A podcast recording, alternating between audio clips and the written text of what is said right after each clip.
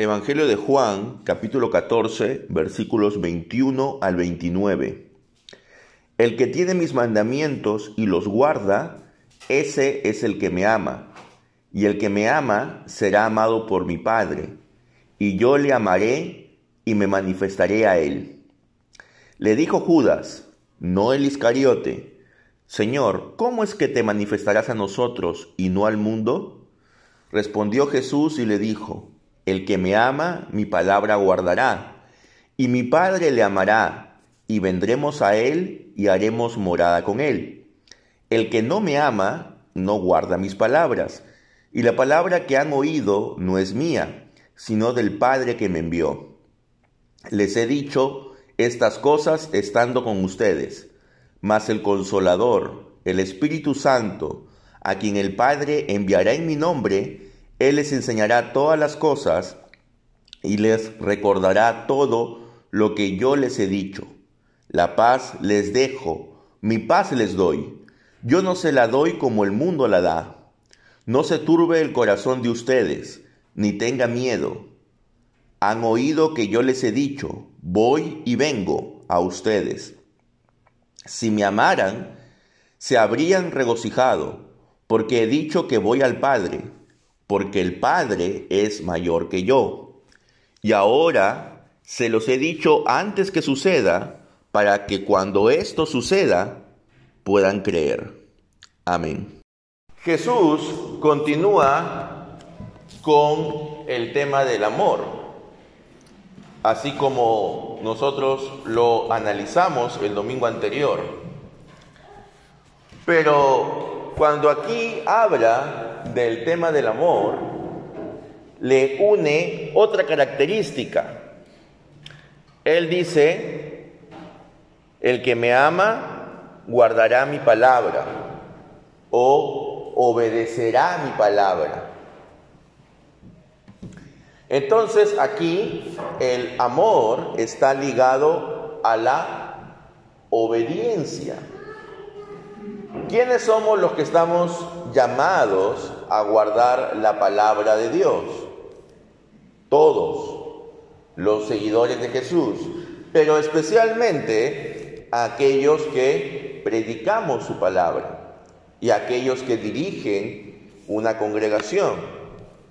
Entonces, Dios nos llama a guardar su palabra y eso es la expresión del amor. Cuando nosotros hablamos de amor, tenemos que tener clara cuál es la idea que tiene Jesús sobre el amor. No la idea que tenemos actualmente, que es una idea que viene del romanticismo. La idea de Jesús sobre el amor está vinculada a la obediencia que nosotros debemos tener hacia Él y hacia la palabra que Él ha predicado, porque esa palabra viene de Dios mismo.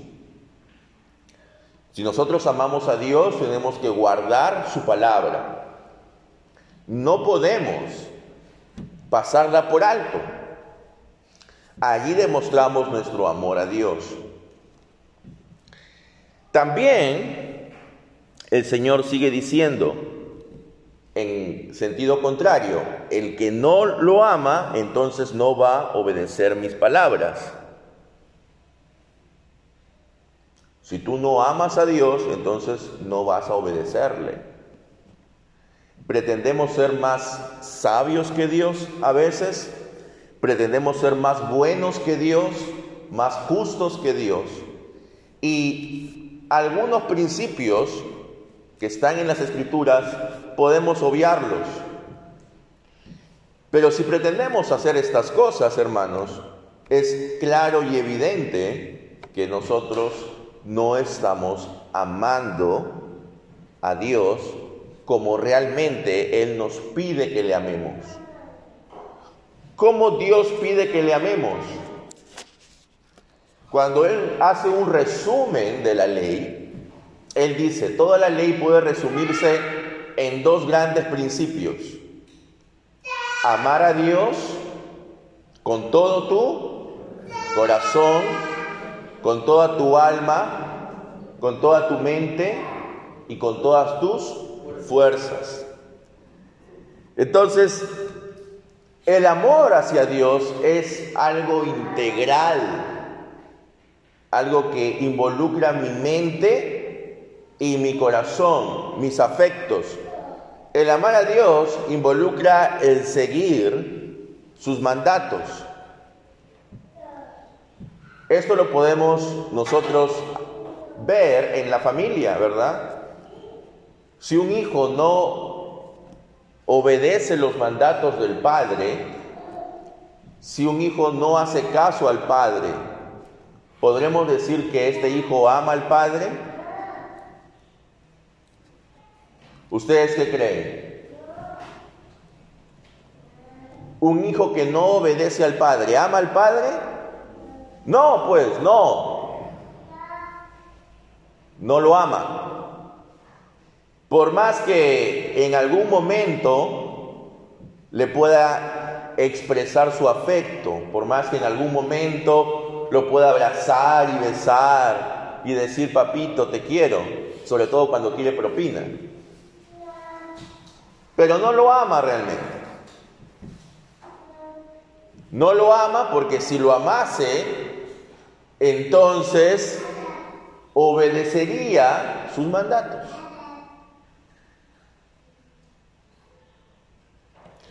Lo mismo pasa con respecto a nuestro Padre Celestial. Si nosotros realmente amásemos a nuestro Padre Celestial, obedeceríamos sus mandatos.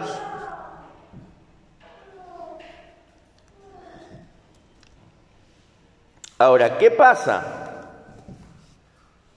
con aquellos que no aman al Padre? pues al final estarán lejos del Padre por la eternidad. Pero amar al Padre no es algo que nos salga de manera espontánea. Lo natural es que el hombre se aleje de Dios. Lo natural es que el hombre trate de vivir su propia vida. Y aquí no hablamos necesariamente de una vida libertina, ¿no? Porque alguien piensa, ah, bueno, vivir lejos de Dios es, estar en borracheras, eh, tener una vida promiscua, etcétera, ¿no? Y claro, eso es un sector de gente que hace esto. Y claramente ellos están lejos de Dios. Pero cualquier persona que aun cuando ante los ojos de la sociedad sea una persona correcta, una persona que hace bien las cosas, pero si esa persona no se deja guiar en sus decisiones por la palabra de Dios, entonces no está amando a Dios. Y es natural porque el ser humano ha sido nacido en pecado. Entonces, ¿cuál es la solución? ¿Cómo podremos amar realmente a Dios?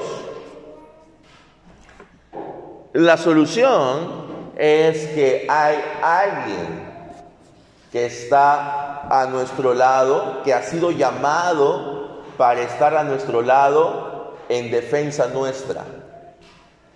Y ese alguien es el que nos va a dar la fuerza, el poder para poder amar a Dios como es debido.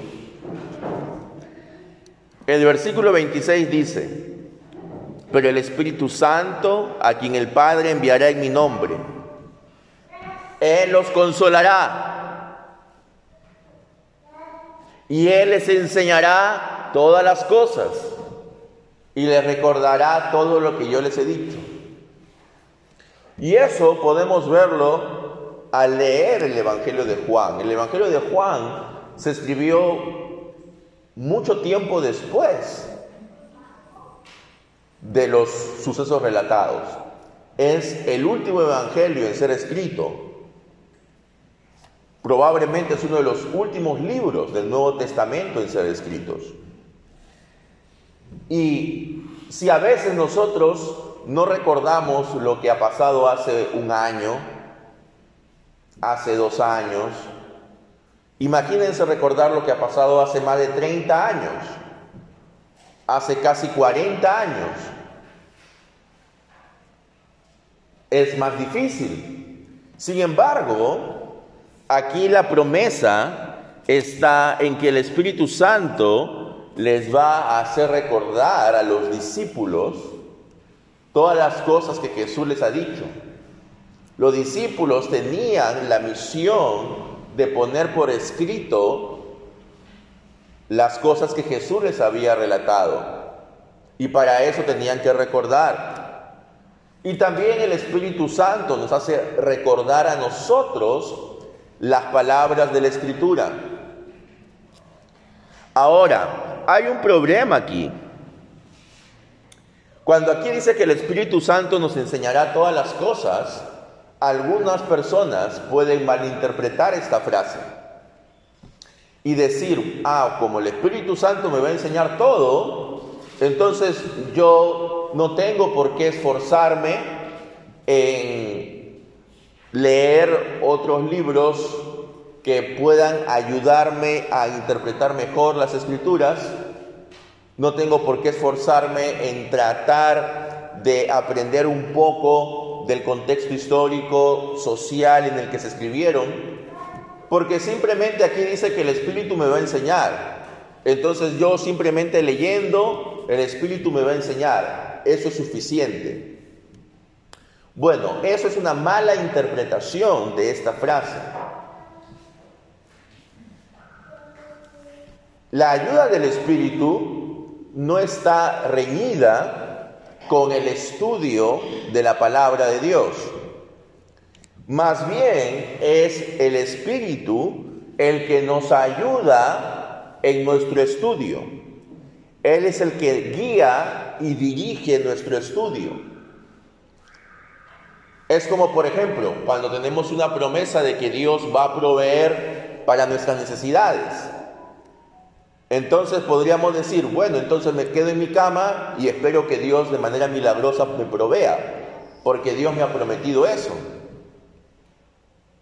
No, eso no significa de que te quedes en tu cama sin hacer nada. El que Dios te haya prometido proveer significa de que tú tienes que realizar las acciones necesarias para, para que seas provisto de tus necesidades y que en medio de ese proceso el, Dios te va a ayudar. Igualmente el Espíritu Santo te va a ayudar cuando estés estudiando la palabra. No son cosas excluyentes el estudio y la guía del Espíritu, sino que ambas se unen para un mismo fin, que es el que nosotros entendamos lo que Jesús quiere decirnos. Luego continúa diciendo, la paz les dejo, mi paz les doy. Y el término paz no solamente es ausencia de conflicto, el término paz implica un bienestar, implica un bienestar general de la persona. Entonces, si creemos que nuestro Señor Jesucristo quiere que nosotros vivamos en paz, vivamos tranquilos, vivamos con un bienestar. Y pero esa paz no es como la paz del mundo, sino es una paz que no está condicionada por los elementos externos. La paz del mundo siempre está condicionada por lo que pasa a mi alrededor. Pero la paz que Jesús nos da trasciende todo eso. Y a pesar de mis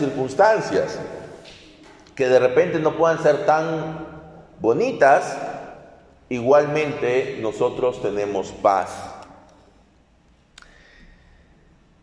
Termina este texto diciendo que Él se va a ir, pero que volverá. Y que si ellos le amaran, se habrían regocijado de que vaya al Padre, porque el Padre es mayor que yo. Aquí hay otra frase que también puede ser malinterpretada, hermanos.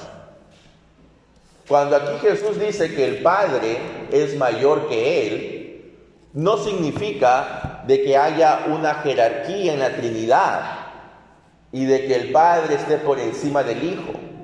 En su esencia, los dos son iguales.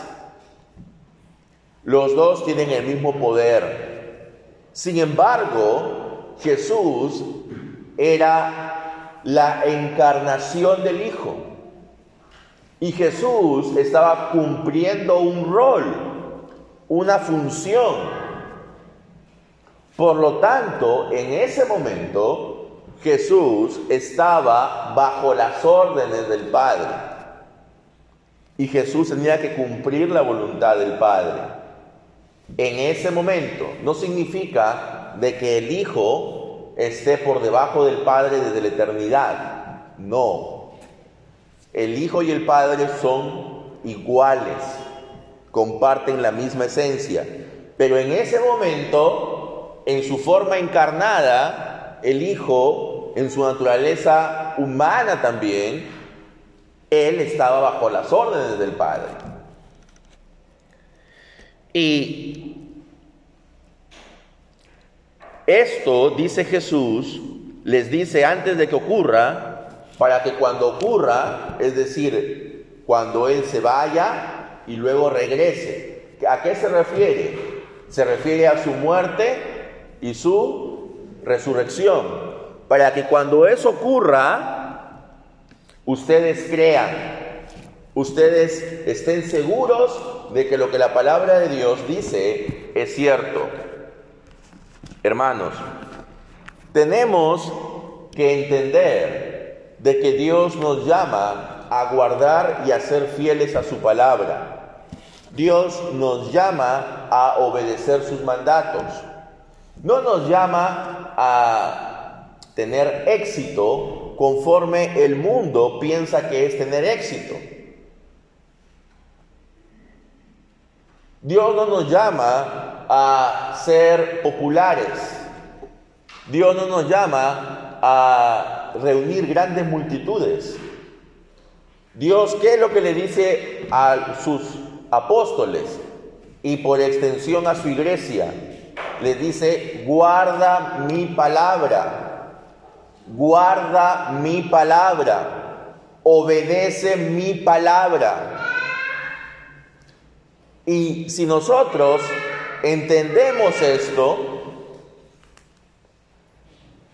vamos a tener claras cuáles son nuestras prioridades en la vida. Si nosotros entendemos esto, vamos a tener claras cuáles son las decisiones que podemos tomar. Si nuestra vida está regida por guardar la palabra, que Jesús nos ha dado, de obedecerla, entonces, pues estaremos en la línea correcta. Pero a veces nosotros no queremos obedecer, ¿verdad? No nos gusta obedecer. Y no solamente me refiero a los hijos en relación a los padres, también me refiero en relación a, algunas disposiciones que pueda haber dado el Estado, me refiero a algunas reglas de conducta, ¿no? Vemos que no nos gusta obedecer, ¿no? Nos gusta hacer las cosas a nuestro modo. Y bueno, eso hasta cierto punto es entendible en los adolescentes, ¿verdad? Que están buscando su identidad, están en una época de transformación, pero sin embargo a veces nosotros como adultos que pasamos ya a los 30, a veces los 40, seguimos con esa actitud adolescente. De, no, yo hago las cosas a mi modo. Y realmente, hermanos, eso es una muestra de inmadurez. Nosotros tenemos que entender que para que nosotros podamos cumplir con el propósito de Dios en nuestras vidas, tenemos que obedecerle. El hecho que hayamos sido liberados de la ley no significa de que ahora podamos actuar conforme creamos conveniente. Porque ya no estamos bajo la ley de Moisés, pero sí estamos bajo el mandato de Cristo. Así que hermanos, podamos realmente nosotros guardar la palabra, guardar su palabra, que su palabra sea un tesoro para nosotros, como esa perla de gran precio que refiere Jesús también en una de sus parábolas. Que su palabra sea realmente lo que nos mueva a obedecerla y a vivir conforme a ella. Pero sabemos de que eso muchas veces no es fácil. Y por eso, hermanos, tenemos a nuestro lado al Paracretos. Tenemos a nuestro lado al ayudador, al consolador, al que ha sido enviado para que esté en defensa nuestra. Entonces, pidamos a ese consolador, pidamos al Espíritu Santo que nos ayude a guardar la palabra de Dios, que nos ayude a ser fieles a Dios. Solos quizás con nuestras propias fuerzas no vamos a poder, pero el consolador nos va a dar lo necesario para poder ser fieles seguidores de Jesús. Que así sea nuestro deseo, hermanos. Amén. Vamos a ponernos de pie.